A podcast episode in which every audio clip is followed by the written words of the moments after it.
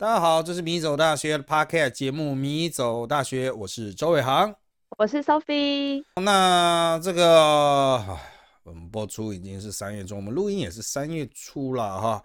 那从三月中开始哈，我们的礼拜四哈，如果有录的话，我们就会放礼拜四的这个十八禁的节目啊，所以我们会变成礼拜三六再搭礼拜四。啊，那这个还是正常级数的三六的级数了哈。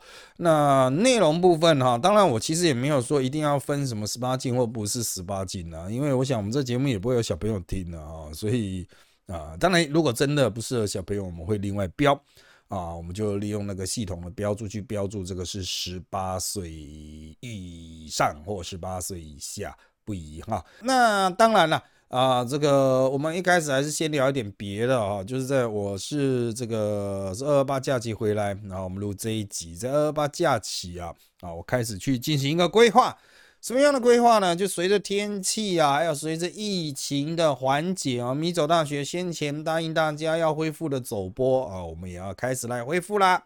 那要恢复走播呢，当然要去踏查一下路线啊。那当然，呃，过去就一直有在追米走大学。呃，YouTube 频道的朋友会知道，我们大概在呃，应该已经算前年哦，去年是疫情了啊，对啊，有一点久了。前年我们有办了一个大规模走播啊，这个大规模的走播是在中立啊，我们就从它那个叫什么环北站嘛啊，就是机场捷运的尾巴，走到龙岗大操场，再走回来这样子哈，我们办了一个走播。那当天当然是非常热闹了哈，呃，不过其实距离不长啊。那我们正统米走大学的走播应该会走非常的长啊。那考量到现在大家绝大多数的成员，特别是年轻的成员啊，啊体力都非常不好啊，所以 老师说你体力特别好，我们都走不了那么远吧？哎，其实也不会呢哈，就像我们现在也会在 p a r k 出现的周周。啊，那之前他的走播的时候，就是前年的走播，他也有出现。不过他那时候是工作人员，他跟林幺啊，哈，也是我们米走大学的非常元祖的啊，啊，林幺现在在当社畜的啊，我们的第这个最早期的非常重要的片师助理等等的哈，啊，综合工具人了哈。林幺和周周是十年前我开始带辅大学生，呃，那时候没有什么走播不走播啊，就是我们会从辅大走到基隆。然后他们是成功完成了很多次哦，不止一次哦，所以他们你们中间有在停留吗？有没有可以可以停下来吗？就从早上八点一直走到晚上夜市开嘛，差不多会到。哦那就是一个马拉松。啊，前几天我跟百灵果没有前几天了，就前天吧，我就我就跟百灵果也聊到这一点了哈，就是哎可以走到这样子，然后大概就是一个全马这样子，我们有讨论一下啊，到底怎么怎么走啊？当然没有在他们的节目中提到这一点呢，我们私下聊天的时候啊聊到了啊，那因为周周和林瑶是有经验的。啊，所以他们就可以当向导，他知道走在路上会碰到什么样的状况、安全问题，什么时候该休息，怎么配速等等。啊，那可是现在这一代的研究生，我印象中都现在比较活跃的这一批了，呃，都没有相关经验。那之前上上周吧，还上上上上周啊，反正你们听到的时候已经是二月的，反正就二月的时候，我们民走大学有上传了一支影片。是我们从淡水骑脚踏车到五堵的哦，那那个是李宁和豆豆参与的哈，那呃，我只能说，嗯，难度也蛮高的，因为它是一个不断的往上往上爬的。老师可以租电动车对，电动车不见得比较好骑呢。哦，电动车它本身有重量，因为你平常要蓄电嘛。哦，然后它当然了，如果你是租那种淡水的那一种，也许慢慢骑。然后有帐篷啊，然后老师你就在前面，然后我们就在后面。呃，可是它到后面没电了，要怎么办？没有我的问题，我们是同一台车，你在我们啊？你在前面，然后 我们在后面，我们一起骑。我突然想起我那个在去年吧，去年疫情前，还前年疫情前。啊，应该也是前年了。我有骑脚踏车，就是带着李宁和豆豆去那个嗯竹围吗？还是哪里？啊，竹围渔港，桃园的竹围渔港。哇，好远哦！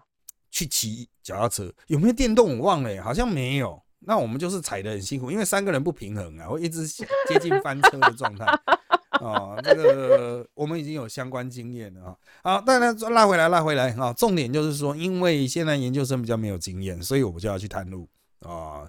那探路的话，我自己一个人走，因为呃，我上一次走这条路线至少八年了。那我们就去探一个捷运站的路啊，我就不讲是哪一条捷，因为啊，我们要等到实际上的。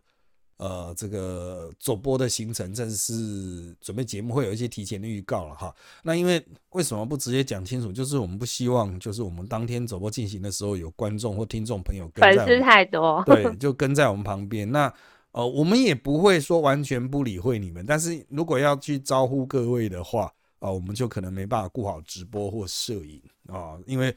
我们现场除了这个负责演出的人啊，就是在镜头前的人，我们还会有很多工作人员，大家都有各自事要忙哦。我们又不好意思，就是扔着观众或听众不管啊，所以我们就不会先公开了，我们就到时候就会突然嘣就开始，我们会宣布一个时间点，我们要开始走播，我们要开始玩游戏啊。详细的游戏内容，我们虽然在去年的直播。啊，这个有提过，但是那已经很久了。事过境迁，我们可能要调整一下游戏内容，而且游戏内容必须实际体验过嘛，总不能大家玩的累死，啊，实际上根本玩不起来。所以我就是要去现场场刊啊。那这一次去场刊呢，实际上我是带着我的小孩去场刊的啊。那他们都小学生了啊。那我们在那一天走了十二公里啊，他全程应该是。应该有，就是如果我们玩到底的话，应该是接近，呃，应该会有三十二十几到三十公里啊，全程哇，二十几到三十公里啊。那我就是带小朋友敞开嘛，就十二啊，十二点七吧啊，我带小朋友就只有推进十二点七。那当然，因为是小朋友啊。哦，那当然，对一般小朋友来说，你要走到十二点七是很困难的。这听他的家长，千万不要你自己随随便便带着小学生走十二点七。我们家小朋友是体能是比一般的大学生都还要好的啊，他们可以走台北纵走、台北大众走的路线。哦，是没有问题，太强了哦！所以这个平常就有在走，在训练。那在走的过程中，一直碰到一个状况了，啊，我儿子的鞋子就一直松掉，一直松掉，一直松掉。那我就说好，那我们要找一间店来买鞋子啊。那后来哈，我们就到了一个比较热闹的地方去找了一个就鞋全家福啊，就去买鞋子这样子啊。买了就这个立刻穿，穿了就走啊。然后我才拿到我儿子的那一双原来穿的鞋子，我就发现他的魔鬼毡早就已经松掉，那几乎是不粘啊。那你可以想象，他穿那个完全不粘，就是完全是松的鞋子，还可以走十几公里。哇，他真的很强哎！对，就是实际上他的战斗力应该是非常非常的高啊。重点其实不是帮小孩买鞋子这种细节，而且而是鞋全家福店员的态度。我 我是觉得啊，他们真的超酷的。嗯，就是嗯，就是鞋全家福，全家福就是过去的三商集团了啊。我知道，我有去过，他们是不是都不理我们？我们要自己拿那个号码，它是堆在一起啊？对啊，那个都是自助式的啊，你自己想办法找啊。那当然，你去问店员说还有没有，他也许会帮你看一下。那没有，就是真的生不出来。好，重点是他其实生意还算是不错，即使我们是在一个照道理不太会有人买鞋子的时段。啊，去啊，他就是他一直都有人持续结账，因为大家就是买了就走，买了就走，他那是超快的。我们一般结那大多数的店家可能说啊，要不要刷会员呐？啊，要不要什么什么啦？存载具啊，对什么的，哇，他超快，就是前面那个人结的时候，我都看他就是砰砰砰砰砰就好了，然后轮到我要结的时候，然后他就看我一眼，然后嗯，他就先问我说，啊，有会员吗？然后我就说。哦，我太太有哈，不过是报电话嘛，他就直接回实体哦，就是他本人弄实体就是要亲自带卡。我说哦好，那没关系，那我就就就这一双这样子，然后我们要立刻穿，然后他就剪标吗？我说嗯，好好好，他就立刻就 超快的呢。他那个是剪标吗的时候，那个我说好的瞬间，他剪标就拿出来，已经上去，对，就拿 着剪掉了。那盒子呢？我说不要了，他就立刻拿塑料，都超快。啊，然后那个我就付钱给他，他就立刻找钱给我，从头到尾，嗯，有没有三十秒啊？我都觉得说靠，我们这太快了吧？那如果有人后悔说，嗯，那我不要剪了，啊，等一下，就已经剪下去啊。就是我觉得，嗯，可能第一薪水真的可能很低吧。第二就是 他就是不要让我们后悔啊，赶快剪，我们赶快走。是不贵啊，那鞋子才三百多块，三百九吧。我们小朋友鞋子是不贵啊，穿烂就丢了，就这样子。但是我觉得五二五真的。哦，这种超流水线，我真的印象很深刻。因为现在大家出去买外面买东西哈，就是烦，你知道吗？啊，会员卡吗？啊，统编吗？还有什么啊？载具吗？要不要明细呀？啊什么？要不要刷卡单呐？对啊，要 袋子吗？要不要帮你装啊？什么什么啊？这个有折价券啊，靠背哦啊，要不要加？对，然后你要不要几点啊？对啊。我觉得真的搞得太复杂了，没有像那种去的时候啪啪砰砰一塞好可以滚下下面一位好这样，哇，我觉得真的超酷的，那 very good 啊，当然这一种哈，我我个人呐哈，当然是这个不见得公道，但是我觉得干这种直男消费，你知道吗？完全不会拖泥带水，我来了，我买了，我走了，就这样。哎，前几天我跟人家聊到什么啊？全年呐，哦，全年我去全年也是那种。就是我根本就听不到他背景音乐是什么。很多人在我直播的时候说什么全年的那个音音乐听起来很烦，可是我知音乐吗？我从来没有注意听到他的音乐呢，我从来都没有印象呢。什么福利熊熊福利什么？我是回来自己按 YouTube，我想什么是福利熊熊福利啊？我我我我只是回来听看那个 YouTube 说哦，原来有这个歌。嗯，看为什么我没有印象？因为我去到全年，我都是啊，我现在要买罐头啊，我就赶快去找我的罐头在哪里啊，我还有泡面，泡面在哪里啊？这个一定要一定要在哪里？然后买买买，赶快赶快排队排队结账啊！结账附近有什么可以买？没有没有，就赶快赶快啊！哪一个比较快？大家结了就走。我好像是这样，目的性很很对啊，我就没有那种会。焦点会放在音乐上啊，就我就是希望购物尽量平滑嘛。我进去里面就 A B C D 就拿了就走，我不会在那边比价啊。那当然有时候就会被我太太骂，就说啊你都不看一下保存期限这样子啊，保存期限那稍微拿久一点的，所以我顶多就是为了这个稍微延长一下。哦，就去注意一下保存期限。所以啊，这个我们希望台湾的购物啊，不要再复杂。跟我小时候的购物比起来，现在的购物真的太复杂了，里里扣扣的东西一大堆，使得整个结账流程变得很长。对，而且我觉得，既然存载具还要印明细，方便大家退还货，真的很不环保。到底在干嘛？而且它还有一大堆抽奖券、折价券，那么印超 长，到底要穿小？我觉得，然后还要给你点数贴贴纸啊。嗯，就是购物能不能更平滑这件事情。当然，呃，前几天我有听到人家在讲，就是这个台湾的那种小摊贩都没有弄数位支付啊。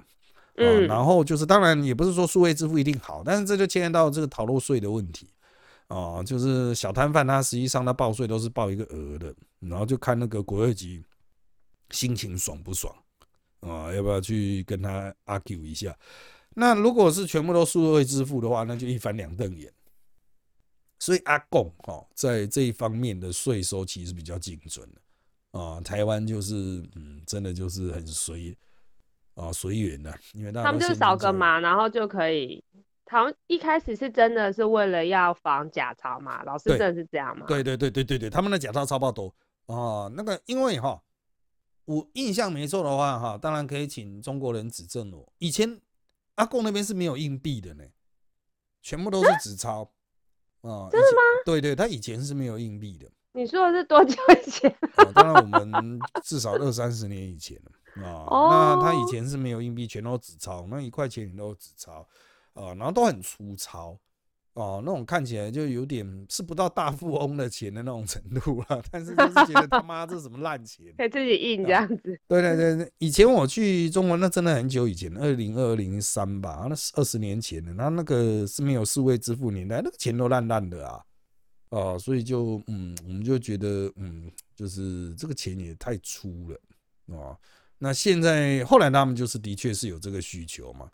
哦，就是透过这个方式进行财务监管，我觉得是比较好一点的啊，至少在政府有效监管上会做的比较扎实啊。可是这当然就会牵涉到，就是哎，如果这个系统坏，网络断了啊，没有电啊，怎么办？啊，这真的会很抓塞啊啊！所以我是但是之前有大嗯陆啊大妈说她买个东西，她拿很多人民币，可能台可能人民币八百九百，嗯，没有店要卖她，所以都一定要刷刷条码，要扫码。哦，对对对对对对，担心假钞啊，呃，数位支付他们已经做的很差，除非真的是断网了。哦，哦对啊，或是没有网络的地方，那是他们讲什么大山里面这样子啊。那我个人认为这个东西就是，其实就是重点是便利啦。啊，重点便利，你觉得什么东西比较便利、比较安全，那就照这个方向去推。可是台湾呢，现在支付的混乱啊，还有是，就是大家哈，呃，很久 很久很久以前我在日本的时候，我觉得日本有一个习惯很好，就他找钱的时候会先给你铜铜板。嗯，让你收下之后，再把纸钞加上一些你记得呃收据啊，因为他们对他们有收据呃，就是，把收据这种纸的东西跟钞票是分第二次给你，所以他意思是说，其先给你零钱，让你能够把零钱收到零钱包，然后再给你纸钞和那个纸本的，让你可以放到皮夹这样子。哦，我一直觉得说这样子的找法是比较好的。可台湾直到现在，绝大多数，当然台湾有一些日系的开始照这个方式去去给零钱，可是很多就是说他就习惯把零钱放在纸钞给你，那他就是 你知道吗？就是他妈的用纸钞撑着零钱这样子。哦然后就 Kitty 可能会对掉啊，我哦们。现在是在参加胡瓜的节目啊，哈 掉下来会怎么样啊？掉下来会下面一位好这样，我觉得不好啦，哦，就是稍微分开来嘛，因为大家应该不会直接这样收吧？啊，人家如果就分开收，那你就分开给人家，你就说啊，先找多少零钱给您，然后再找纸钞给您这样子啊。以前日本人还会这样直接当面算给你，这样一二三四五这样子啊，这样多少元这样子，我觉得这应该学习了。哦，这应该学习。所以不管是数位支付或者是呃实体的钱币哈，我觉得让结账更平滑、更有效率。哦，这样就更想买。对啊，就是大家会觉得说，嗯，消费的经验是愉快的。你不要在那边搞一堆什么哇，我我现在就是有个好朋友的儿子推出了一个什么电子支付系统啦、电子结账啊、POD 啊，什么什么啊，那烦死了。搞得叠床架屋，你都不会去亲自去第一线看平不平顺吗？哦，老师，我你讲这个，我突然想到那个十二锅，我现在还知道它原来一定要电子点餐，然后它一定嗯要赖，而且它那个超不平顺，超卡，好难用哦。然后我跟他说我可不可以付付现，嗯然后我可不可以直接直接就是直接跟他点餐，我直接结，竟然不行哎、就 我们一大堆人卡在，因为我我好像嗯是某几间店，其他有嗯的没有这样规定。哦，数它只能数位支付哦。对，而且一定要数位点餐，然后数位哦支付，然后就一大堆人卡在他的柜台。那我嗯就算了，我就用久一点。有的阿嬷、大妈就不会用，后来店员受不了，店员去帮他用手机，就大家一一群人卡在那边要点餐，然后又要付钱，都搞不定。啊，这个就是他妈的那种购买软体的时候啊，一定都是他妈亲戚朋友不成才的小孩在那边啊硬推销啊，他就帮你弄这样子啊，POD 这样下去，结果他妈的没人会用啊，因为软体不够普及啊。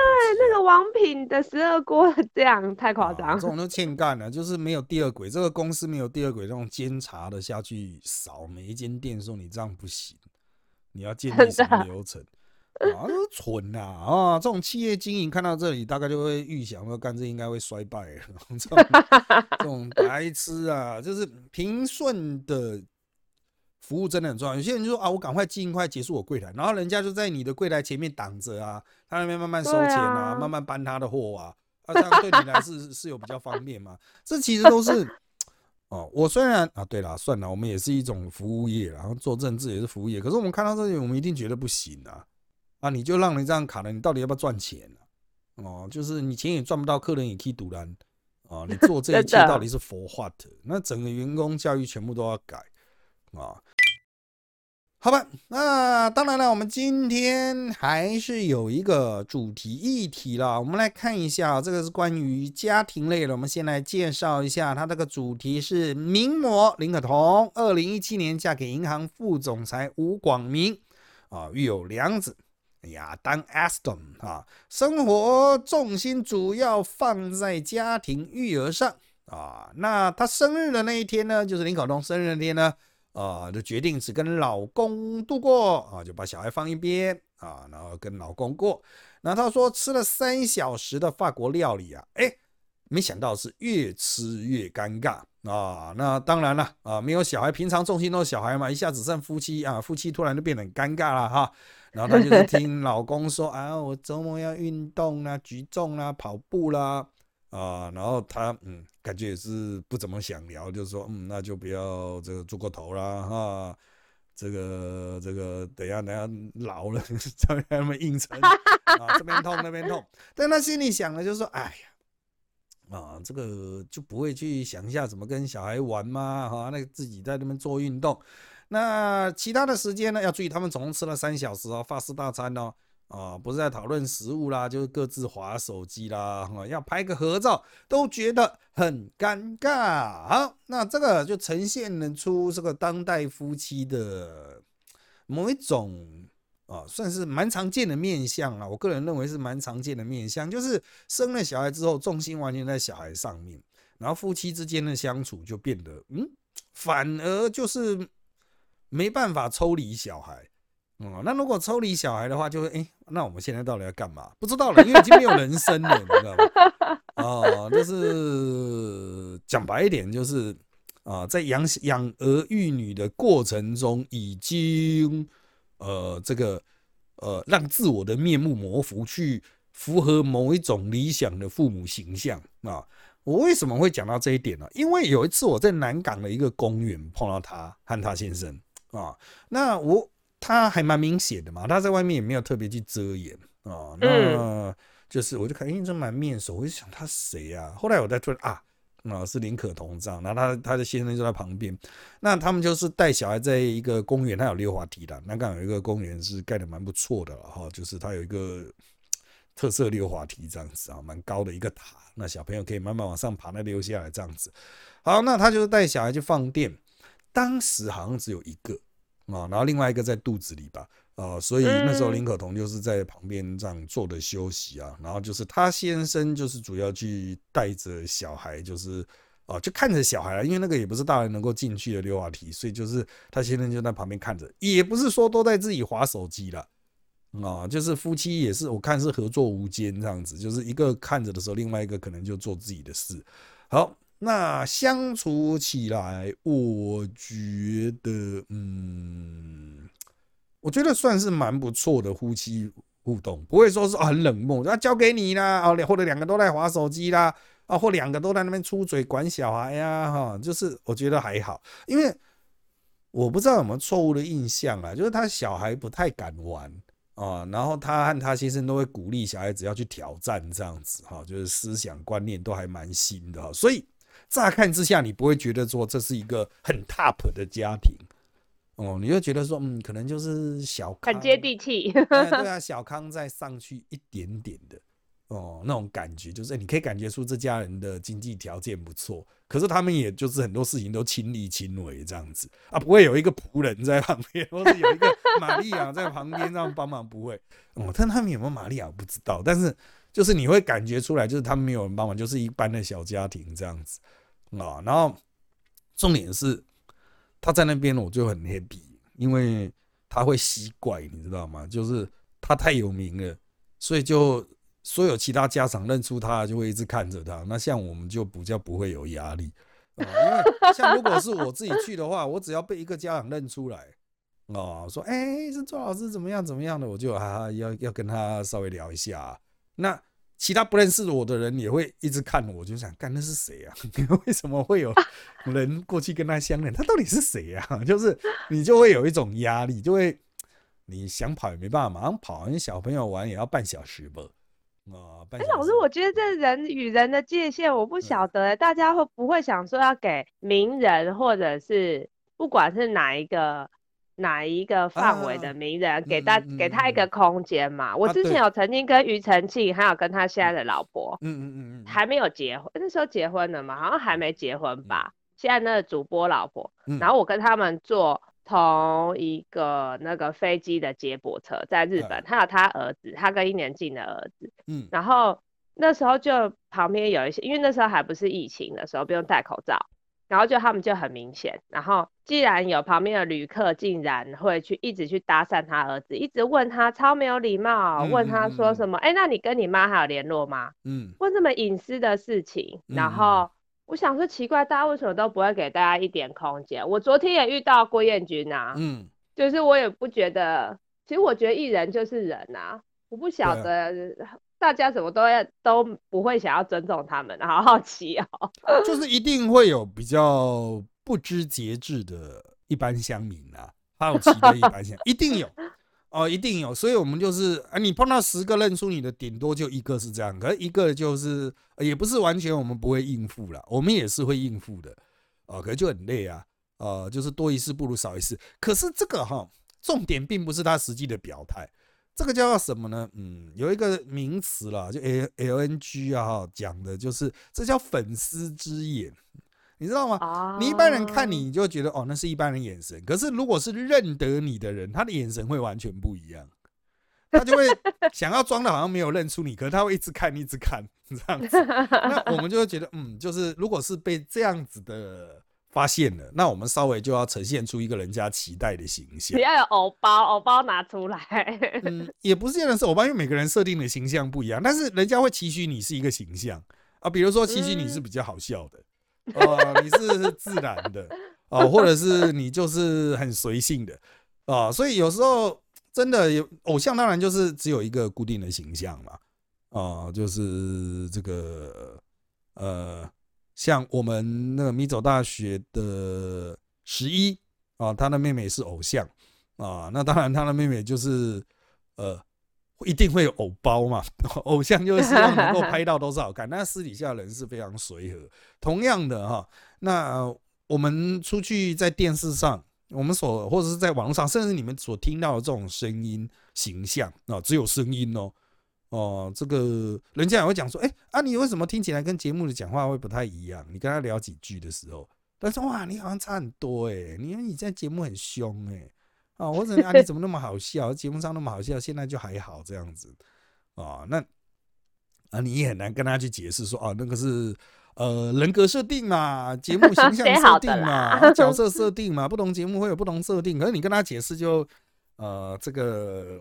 很麻烦呐，所以我们一般就是啊，最好不要被认出来啊，这是最好的。所以出去能戴口罩要戴口罩，即使政府规定说不用戴口罩，还是继续戴啊，就是 省得被他们认出来啊，认出来就很麻烦。我们已经很不红了，根本没什么知名度了，我们走在路上还是很容易被认出来啊。他那个认出来的程度真的是超级认出来呢，连我太太本来都想啊，没关系啊，怎么样呢？因为呃，就是有时候我。也是会承担家庭对外沟通的责任吧。我大概就觉得，那你去讲啊，你去沟通啊，你去跟店员说啊，哦，那我我的想法不是说我不愿意去，而是我只要一开口，很容易就会被认出来。那 认出来之后，就会有很多衍生的困扰啊。那本来我太太是不太相信这一点，后来她跟我一起在街上被认出来。看到我被认出来的时候，他来接受说：“我靠，这样也会认出来啊！”这个我在直播还是什么地方，还是 Pocket 这边有讲过，就是我连去 Costco 买东西，不是会推推车搭那个电梯吗？电梯转角都会有人负责拉那一个拉那个推车嘛，Costco 会有拉推车的嘛？就只是这样一大群，就是顾客里面，我就这样子推，就在那边一路这样子哦，排排排排排，然后在那边哦搭那个斜扶梯。然后到了那个转角点，那个店员帮忙拉的时候，哦，都会在那一秒被认出来，戴口罩哎。然后他有眼神告诉你他认出来了，不是不是，他直接就讲哦，直接就讲我 Facebook 早上发的文章。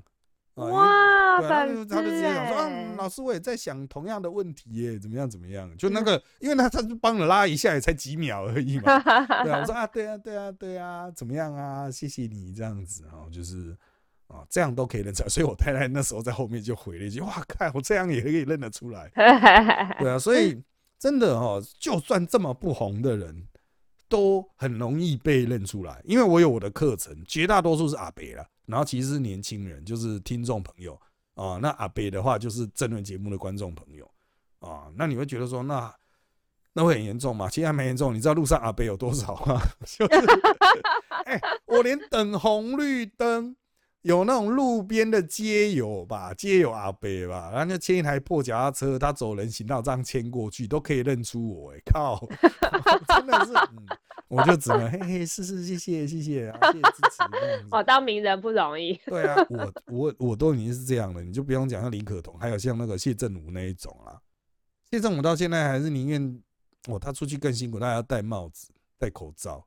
不然一定其实我出，我出去可能是我因为我居住的地方的关系，嗯，可能还有因为我工作的关系，都是充斥着大家所谓口中的名人，嗯嗯，所以我很我可能对这比较无感，有可能，哎，我看过莫允文呢，嗯嗯，你知道那个之前拍以前拍内衣起家，现在结婚的莫允文，model 啊，老师他的那时候没有疫情，他完全没有遮挡，然后在东区跟他朋友聊天。他真的是太酷了，他的头比你小孩头还要小。嗯嗯嗯嗯，这个太酷，太酷。吃饭的本钱啊，就是真的脸很小啊。这个他头很小，所以他脸不可能大到哪里去，因为他头真的太小，我没看过有人头这么小，嗯，太夸张了，头好小，比我看过那种那种很像青少年的那种。白种人那种小朋友，然后长到一百一百快一百八那种妹妹，那种跟他一样，就头超小，跟国小生一样，超厉害。啊，这不是超厉害，这是 他天生的优势啊。他吃饭的本领就这样，就是大家看到荧幕上呈现出来一个形象嘛，那他看到本人一定会就是哎，会有一个诠释，就是哎，跟你理想心中投射的形象会不一样。所以这就是所谓公众人物比较辛苦的地方，就是你到底是不是随时随地都要扮演这样子的角色？如果你是天生对天生就有这个 条件，那是 OK 啊。啊，我就在这边直接就讲啊，就是呃，那个十一的妹妹是偶像嘛，然后豆豆那个时候当然不认识她啊，就在会出现的场合，大家会出现场合就问说啊，你的绰号叫什么？啊，我们要怎么叫你？然后十一妹妹说：“啊，你就叫她的，其实，在呃偶像圈也是她的绰号就叫肉肉啊。”然后多就问你为什么叫肉肉啊？然后那个十一妹妹就很不好意思说：“因为我小时候比较肉啊，比较胖。”那实际上她胖个屁呀！她哪里胖啊？她去现场哦，你米走大学的成员已经算是头比较小的了。对，大家都很头很小又很瘦。对，可是正统真正的偶像是头更小的啊，所以。呃，即使肉肉就是十一的妹妹，看起来偶像她所拍的偶像照跟其他偶像在一起，她可能嗯也没有特别头特别小，比例也没有特别好。可是她如果出现在一般人里面，那绝对是 top 等级的那种身材比例，头的大小超级小。真的，他们这这不当艺人太可惜了。这个就是就是你放在一般人里面就鹤立鸡群，放在艺人里面可能就是基本起跳，就是标配啊，对，基本起跳。啊，所以这个就是很辛苦啊，演艺圈辛苦的地方啊，啊，所以那天我们也有在讨论呢，就是事后啊，大家讨论说，哇，这么瘦啊，还是什么这么辛苦，怎么样怎么样啊？所以各位啊，你各位啊，哈，这个呃，友善对待啊，公众人物 在公众场合啊，那碰到他啊，不要再施给施加给他太大压力啊。不过回过头来啊，即便是他们这么 top 的，碰到了还是很一般夫妻的问题。哦，就他先生是银行嘛，做银行的 banker 啊，这钱绝对不是问题啊。那他其实林可彤他自己去赚钱也不是问题了，只是他现在选择以养家为主了哈，接工作比较没有接的那么频繁啊。可是他们还是会碰到，就是你要看到大家都已经是社会贤达了啊，的这个在江湖上翻滚那么久，他们碰到夫妻问题还是非常传统，哎，不是不能讲传统，很一般啊，很一般的夫妻问题就是嗯。他居然没话讲啊！然后老师，可是你想，你一提这个题目，我突然想到林可彤，她应该很开心呐，因为她不是在经营运动品牌，跟那林有利，她老公时不时就想要运动，那她就会觉得，然后她运动品牌。感觉客群很广的，不过他那运动品牌不是瑜伽的吗？我记得他是针对女生呐，针对女生的。对对对，我记得是瑜伽类的还是什么的，也是尝试要去做一些这种。可是哦，你像你有事业又有小孩，哎，夫妻就会更忙，更就是各各做各的嘛。啊，可是一起做也不见得好了，夫妻自己一起做，对啊，分开做不是比较好吗？大家都保有自己比较好啊。都是比较，但就是像他碰到这边的问题，就是没话聊啊，啊，就没有共同话题啊，就像我 我们现在经营公司的东西，我太太原则都不管的啊，就是不管我们所有的营业项目啊。那如果我跟他说明，他会长时间不能理解，然后就是为什么新媒体运作是这个模式，钱到底是怎么进来的？这其实就是也不是我太太的问题，这是一般人不是这个行业的一定不能理解哦，一定不能理解，就是啊，为什么钱是这种流量，这样的钱不稳定？啊，但实际上这个产业就是不稳定的啊，极度高度非常的严重的不稳定啊啊！但是我们已经习惯了啦，啊，就就做一天和尚撞一天钟嘛。可是这个就很难解释嘛，与其不解释，不然就是啊没话聊，就聊别男老师会有一个很好奇的一件事情是，为什么两个人在一起一定要对某一件事情都就是要。一起感兴趣，可以两个人都不喜，都有有的人喜欢静态，喜欢动态，那互相分享，就只喜欢我只喜欢你这个人，可是你喜欢的东西我不一定喜欢啊。呃，我觉得这是一种贪婪，就是人都会觉得说啊。我们希望两人有共同的兴趣、共同的话题，其乐融融啊。那那我觉得这是有点贪了哈。为什么呢？因为大家都是觉得比上不足。你看人家都很有得聊啊，有共同兴趣很棒啊。对啊，他们都还可以去吃法餐呢。对啊，可是我有比没有考虑到比下有余啊。哦，就是啊，如果两个人有共同兴趣，会不会吵？会呢，会吵爆呢。有时候就是企业经营理念不同，休闲旅游。理念不同，一起去重训，然后嫌对方姿势不对。对啊，那你讲啊，你这个玩法不行啊，你这个潜水不是应该不不应该这样子啊？我们应该去哪里 玩啊？旅行应该怎么安排啊？哦，所以就是我是觉得大家就是像现在他们啊，就林可彤他们这一家人所碰到的状况就是啊，他觉得嗯好像有点不足了哦，但实际上他们比下其其他很多的家庭已经是大大的有余了。哦，就是我在现场看他们一家人的处理相处的模式，我觉得已经算是好的了。哦，就是林口彤他想法也很细心，他会弄一个垫子啊，那么铺着啊，全家人可以坐在旁边的草地啊，就不会在那边抢位置啊。先生也会自己主动去看的小孩，我觉得嗯，算不错。因为我看过更多很白目的父母啊，就放小孩在那边跑啊，小孩跑到哪里去都不知道，他那只是在那边拼死划手机啊。不然就是没有任何准备啊，没有地方坐啊，然后在那边生气，然后热死这样，好晒 晒啊，这样子啊，就是其实你会发现，哎，他们其实已经不错了哦，就是感觉不用讲就会做得很好哦，然后啊，我知道这个女生她还一直在沉浸在没有浪漫的感觉啦，她觉得怎么跟谈恋爱不一样，怎么都不浪漫了。嗯，对，这个就是比上不足没，他会看到说 好像有人很浪漫啊，就可以聊聊天啊，哈。男生其实是男生能够主动想一些事情啊，主动生事来啊。你们男生好可怜哦，辛苦。但他先生会觉得说 啊，已经有这个法式大餐了啊，礼拜啦，小孩子也不在了嘛，就放松啊。有时候就是放松嘛，对男生来说都不用不需要用脑啊，对，就是纯休息啊，纯宕机状态也是美丽不的啊。可是这个呃，这个你叫人家去看。下面的哈，人家就是当做是那种什么社会新闻啊、世界奇观来看，啊，又吵架又打架怎么样的纯八卦，就是不会把它当做是一种自自我的比较值哦，不是说嗯，就是我已经比他们好，会这样去理解哦。大家就是看一个奇观，但看到别人比较好的那一面，就会想说啊，我想要希望成为那一面啊，但是。哎，我是觉得，就其实大家视野要再宽广一点了，哦，再宽广一点了。就像我看会碰到林可东也是刚好，真的超级完全刚好，哦，就是那个公园落成，我想说，嗯，要带小孩子去看看这样子，啊，因为第一次去刚好是还在新建的状态，第二次就落成了，所以就带小孩子去，哦，所以才会刚好碰到，然后。